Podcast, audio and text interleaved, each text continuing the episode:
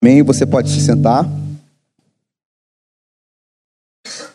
Boa noite a todos. Graça e paz. É uma alegria poder compartilhar a palavra de Deus aqui na igreja mais uma vez. É, eu sempre digo isso e, e é uma verdade. Eu sou muito grato a Deus por pertencer a essa igreja, a essa comunidade de fé. Então, toda vez que eu tenho a oportunidade que para mim é o privilégio de poder servir, poder contribuir é, e participar daquilo que Deus tem feito aqui nas nossas vidas, daquilo que Deus tem feito através das nossas vidas, através desse lugar, para mim é sempre um motivo de muita alegria, é também um desafio. Eu confesso que sempre fico um pouquinho nervoso, mas faz parte da caminhada. Quero pedir a você, por favor, que abra comigo a sua Bíblia na carta de Paulo aos Efésios, no capítulo 2.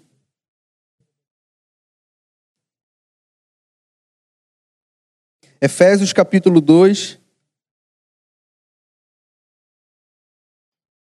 Faremos a leitura do verso 1 ao verso 7. Se você está sem Bíblia, você pode acompanhar a projeção. Paulo está tratando aqui de uma nova realidade, de uma nova natureza que nós temos em Cristo.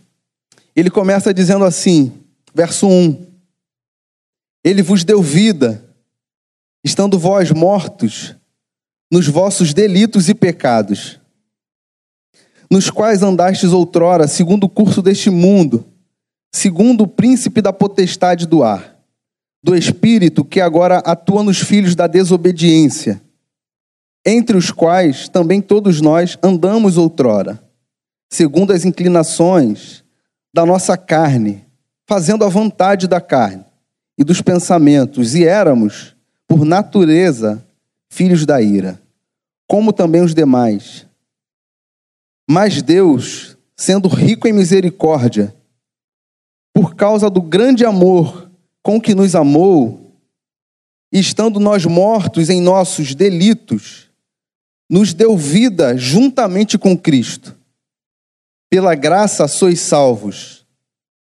E juntamente com Ele nos ressuscitou e nos fez assentar nos lugares celestiais em Cristo Jesus, para mostrar nos séculos vindouros a suprema riqueza da Sua graça em bondade para conosco em Cristo Jesus. Pai bendito, Deus santo, amoroso, Deus de graça, Deus que se revela através das Escrituras, Deus que se revela através dos nossos relacionamentos, que flui o teu espírito Deus que se manifesta a cada um de nós, Deus que nos chama e nos resgata de um estado de morte. E nos leva, nos assenta diante da tua presença, da tua glória, da tua majestade, da tua eterna, da tua poderosa, majestosa glória. A ti oramos, Pai, clamando por misericórdia, clamando, Deus, que teu Espírito abra os nossos corações para que a gente possa entender, Pai, da tua palavra e para que a gente possa viver a partir da tua palavra. Que teu Santo Espírito inunde os nossos corações, as nossas mentes, traga renovo, Pai, para aqueles que entraram aqui sem esperança, fortaleça a fé daqueles que entraram aqui, Pai, com a fé enfraquecida. Traga cura, Senhor para aqueles que precisam de cura, que precisam de um milagre. Faça, Senhor, segundo a tua vontade no nosso meio. Faça, Senhor, segundo o teu querer nas nossas vidas. A gente ora agradecidos, porque em Cristo Jesus nós podemos experimentar da tua glória, nós podemos nos apresentar diante de ti, não com medo, não, Pai, com sentimento de culpa, mas nós podemos nos apresentar a Ti, diante de Ti, com alegria no nosso coração, alegres, em regozijo, Pai, na Tua presença. Fique conosco, fale conosco, Pai, continue a nos abençoar. é a oração, Pai, que fazemos pedindo perdão pelos nossos pecados em Cristo Jesus. Amém. Nós estamos em uma série de mensagens chamada Celebração da Disciplina. E eu quero lembrar o que já foi dito durante essas mensagens, durante essa série. Na primeira mensagem, o pastor Daniel falou sobre a disciplina como um caminho, como uma porta para uma vida, para que a gente possa experimentar a liberdade em Deus. Por mais que, ele pontuou isso, por mais que disciplina ah, nos nossos dias ah, possa soar como algo limitador, possa trazer uma ideia de algo negativo, disciplina na perspectiva bíblica é algo que nos traz crescimento. São hábitos e práticas que nós cultivamos que nos levam diante de Deus para um caminho de liberdade, para um caminho de crescimento diante de Deus. Na segunda mensagem, ele falou sobre as disciplinas interiores. Ah, essas, essas são as práticas que têm a ver com a nossa dimensão pessoal e íntima, nosso relacionamento com Deus. Como a oração, como a meditação e o estudo na palavra, contemplação, a reflexão. Na terceira mensagem, ele falou sobre as disciplinas exteriores, essa dimensão exterior da nossa prática de fé que tem a ver com hábitos que nós cultivamos, mas que vai de encontro ao outro. Ele pontuou aqui o serviço. E algo que ele destacou foi que o nosso olhar para o serviço ao outro, ao próximo, deve ser um olhar não como um demérito, mas como uma virtude. Sobretudo quando nós olhamos para o movimento que Jesus fez na história. Jesus se esvaziou da sua glória, Jesus assumiu forma de servo, andou entre nós, serviu, caminhou para a morte, para a morte de cruz. Esse movimento que Jesus faz de esvaziamento em prol do outro, a serviço do outro, deve ser também, deve nortear o nosso olhar quando nós pensamos a respeito do serviço ao outro. E hoje, então, é a quarta mensagem dessa série. E nós vamos falar um pouco sobre as disciplinas comunitárias. Que essa dimensão da nossa espiritualidade, que tem a ver com a nossa prática enquanto igreja, enquanto comunidade, enquanto povo separado por Deus, que se ajunta em adoração, em reconhecimento, em celebração e alguns pontos que a gente pode destacar dessas disciplinas comunitárias é aquilo que passa pela celebração, pela adoração, pelo aconselhamento, pelo ensino, pela instrução, pela orientação e também pela confissão. De todas essas disciplinas que eu mencionei, que fazem parte dessa nossa prática enquanto comunidade de fé, ah, sem dúvida, a mais difícil é a disciplina da confissão. Isso porque a nossa ideia de confissão é muito pautada pela tradição católica. Então, quando a gente pensa em confissão, a gente traz essa ideia católica de alguém que chega até um sacerdote mas esse sacerdote, ele também não se abre com essa pessoa, ele só ouve. Ele entrega ali uma espécie de receita. Faz isso, faz isso, faz isso. Ele assume um papel de Cristo. E a Bíblia não nos ensina e não nos orienta a respeito da confissão a partir desse entendimento. Na perspectiva bíblica, a confissão tem a ver com experimentar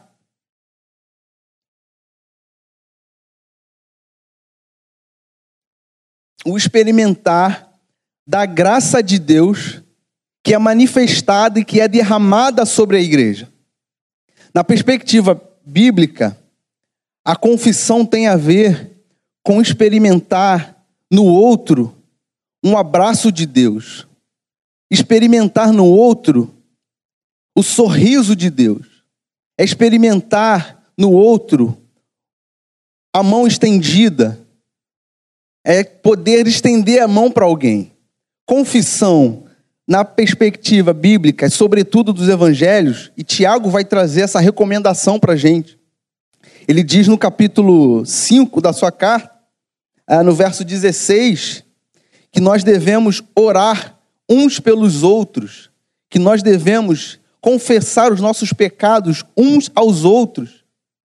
E ele diz algo interessante, quero ler aqui para você, o verso 16, onde Tiago nos dá essa recomendação, ele diz: Confessai, pois, os vossos pecados uns aos outros, e orai uns pelos outros para ser curados. Muito pode, por sua eficácia, a súplica do justo. É interessante que a gente sempre destaca esse final do texto. Muito pode, por sua eficácia, a súplica do justo.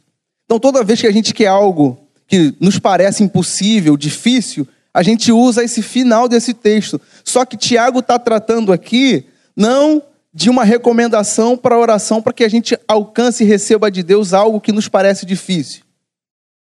Ele fala que a nossa oração, a nossa súplica é eficaz para trazer cura para o outro, para que o outro experimente da manifestação da graça de Deus.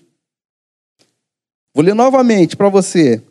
Ele diz: Confessai, pois, os vossos pecados uns aos outros, e orai uns pelos outros para ser curados. Muito pode, por sua eficácia, a súplica do justo. Interessante esse movimento da confissão, esse movimento que se dá experimentando a graça de Deus que se manifesta na igreja, para que o outro seja curado, para que eu receba a cura, para que haja uma ajuda mútua, para que haja um crescimento. Então, confissão faz parte dessa disciplina que se dá no ambiente da igreja, no ambiente comunitário. Mas eu penso que existe um fator determinante para que a gente compreenda não só as disciplinas comunitárias, mas toda a nossa espiritualidade, que passa também pela nossa vivência prática da igreja, que é a gente compreender a nossa identidade em Cristo, compreender aquilo que já foi feito por Cristo, aquilo que já foi conquistado por Cristo. Se a gente não compreende isso, toda a nossa espiritualidade é vazia. Toda a nossa espiritualidade, a nossa devoção a Deus, o nosso serviço ao próximo é vazio, é sem significado, é sem sentido. Todo o nosso ajuntamento, enquanto a gente não compreende quem é a gente é em Cristo Jesus, ele não tem sentido e não faz sentido. É por isso que muitas pessoas não entendem por que, que a gente se reúne, por que, que a gente celebra, por que, que a gente adora, por que, que a gente estuda a Bíblia. Porque elas não entendem ou seja, o que Paulo está falando aqui para a gente, no capítulo que nós lemos do livro de Efésios, é que nós estávamos em um estado de morte. E ele usa uma expressão que eu acho muito interessante aqui na carta aos Efésios. Ele diz que quem está nesse estado de morte está alheio à vida de Deus. Eu acho isso muito profundo, é muito pesado. Mas quem está nesse estado de morte, quem não reconhece quem é em Cristo, está totalmente desligado de Deus, está totalmente afastado de Deus. Não entende o propósito de Deus, não entende o movimento que Deus faz na história, que é o movimento de formar um povo, movimento de instruir um povo, a imagem e a semelhança de Cristo. Quem está nesse estado de morte, quem caminha nesse estado de morte, está alheio à vida de Deus. Paulo aqui na carta aos Efésios, lança luz e compreensão a, naquilo que Cristo realiza, a obra que Cristo realiza na cruz, a partir da cruz. A carta de Paulo aos Efésios é, é um convite para que a gente possa viver, para que a gente possa experimentar a vida, para que a gente possa desfrutar da vida a partir de uma nova realidade a partir de uma nova natureza, a partir da realidade da cruz, Paulo, nessa carta, vai dizer para que a gente não viva e não ande como gentios. Ele destaca muito, ele enfatiza muito. Ele vai trabalhar de maneira muito didática essa relação. E ele vai chamar aqui de gentios. Se você não está familiarizado com essa palavra, gentio é aquele que está afastado de Deus. Na cultura judaica, gentio era aquele que fazia parte de outra cultura, de outra nacionalidade, que não era judeu. Mas Paulo vai tratar aqui dos gentios como aquele que está afastado de, de Cristo, como aquele que não reconhece Cristo como Senhor. Ele vai chamar de gentio. E ele vai dizer para a gente, através da sua carta: não ande como gentios, que andam na vaidade dos seus próprios pensamentos, que andam na vacuidade dos seus pensamentos, que andam segundo os seus próprios desejos, que andam segundo os desejos da carne, a inclinação da carne. Paulo vai nos alertar e vai chamar a nossa atenção, dizendo que nós, se nós estamos em Cristo, nós precisamos compreender que em Cristo nós estamos em uma nova realidade, em uma nova perspectiva, em uma nova dimensão. E só é possível experimentar essa nova realidade quando se está pautado em Cristo, quando se vive em Cristo.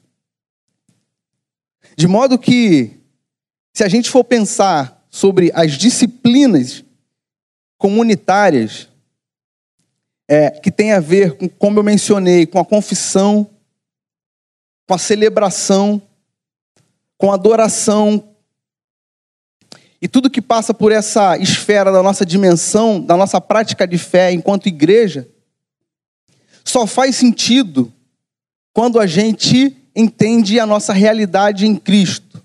Quando a gente entende quem somos a partir da cruz, a partir do Evangelho, a partir da obra que Cristo realiza na cruz.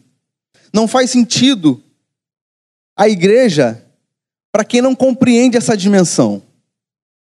A igreja não faz sentido, não tem significado para quem não compreende essa nova realidade.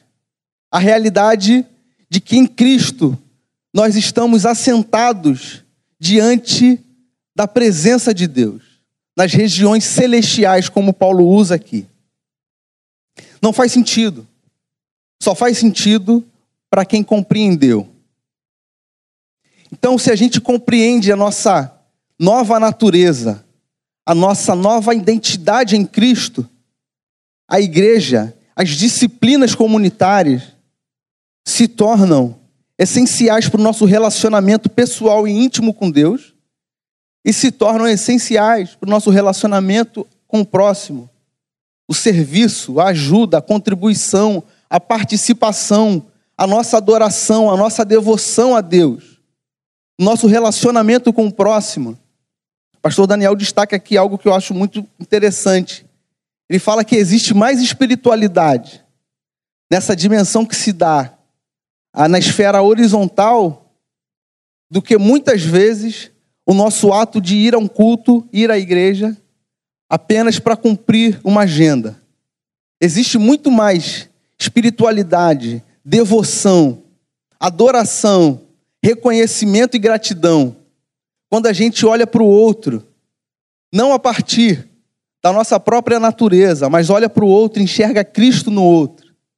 Existe muito mais espiritualidade nessa compreensão do que quando a gente vai a uma igreja apenas para cumprir uma agenda, ou do que a gente vai, de quando a gente vai à igreja apenas para receber algum benefício.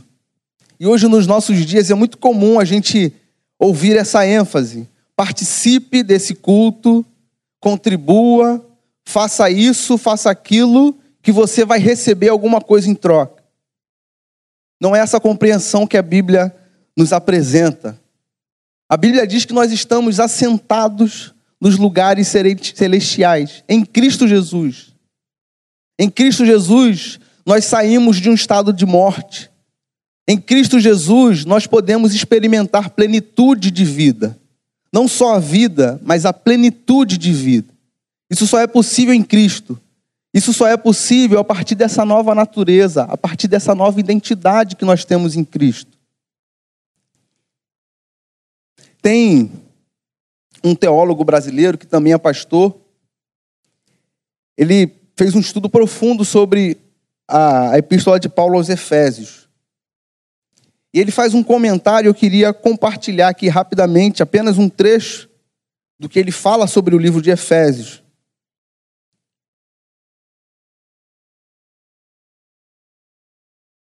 Ele divide o livro de, o livro de Efésios em dois períodos. Os três primeiros capítulos, ah, ele diz que esse, essa primeira parte do livro de Efésios, Paulo está nos apresentando essa nova realidade, essa nova dimensão, essa nova identidade que nós temos em Cristo.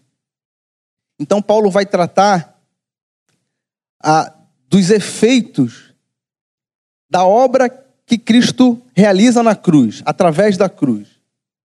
E na segunda parte do livro de Efésios, ele diz que Paulo está nos recomendando como nós devemos viver a partir desse entendimento, dessa nova identidade em Cristo, dessa nova realidade.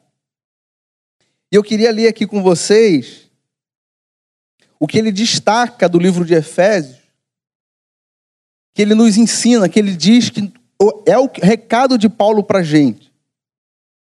Então ele diz que é como se Paulo estivesse dizendo assim para a gente.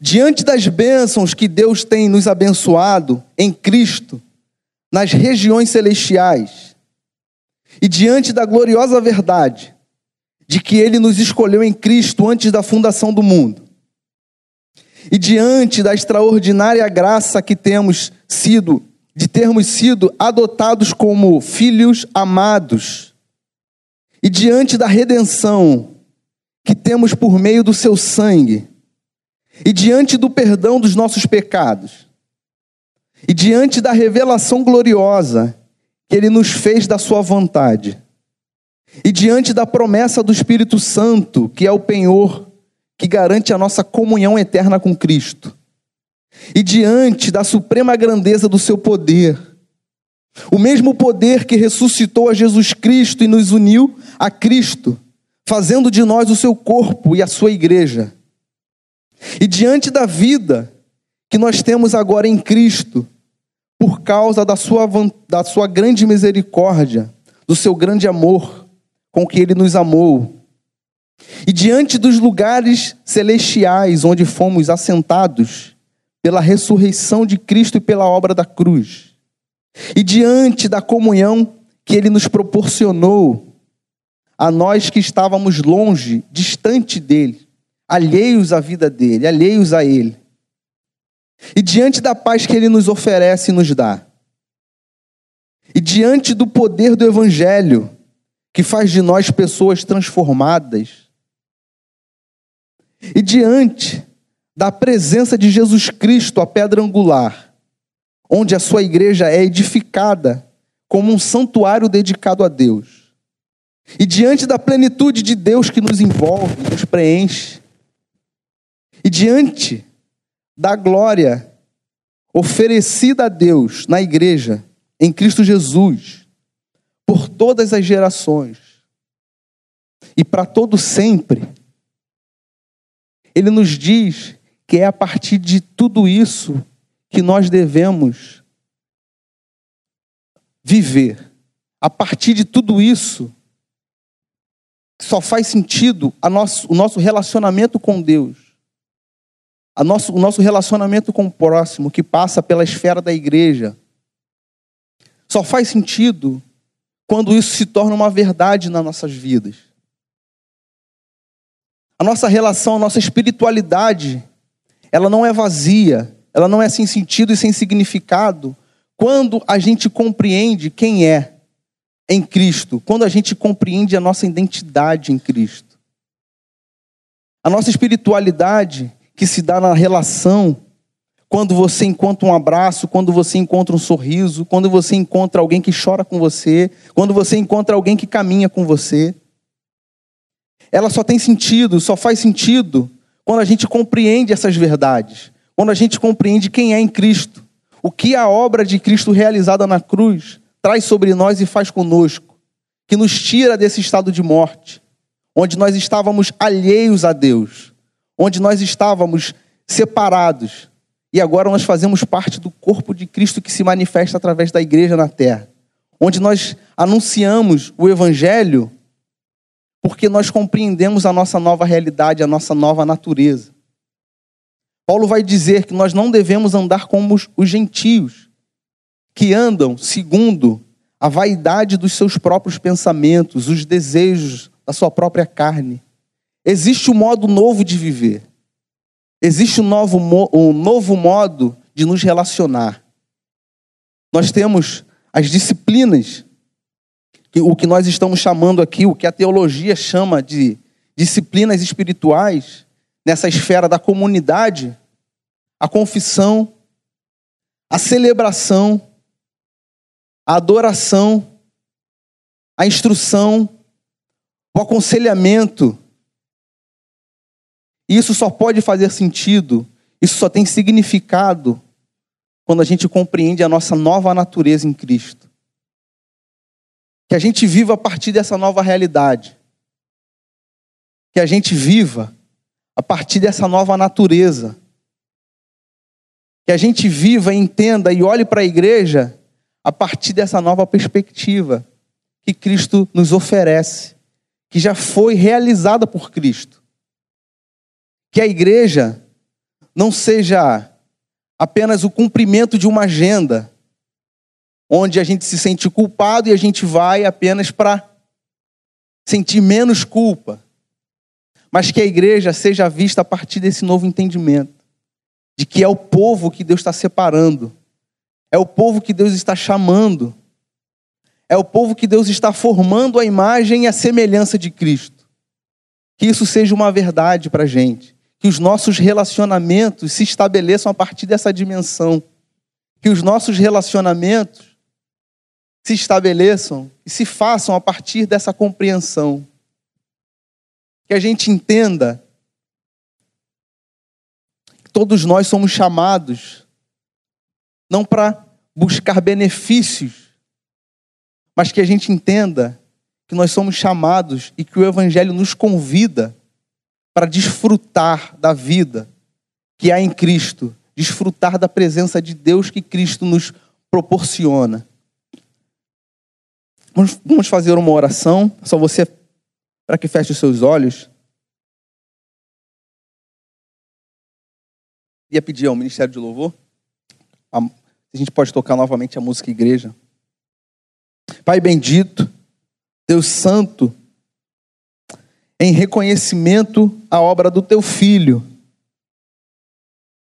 que nós entendemos a nossa vida estávamos mortos nos nossos pecados, nos nossos delitos.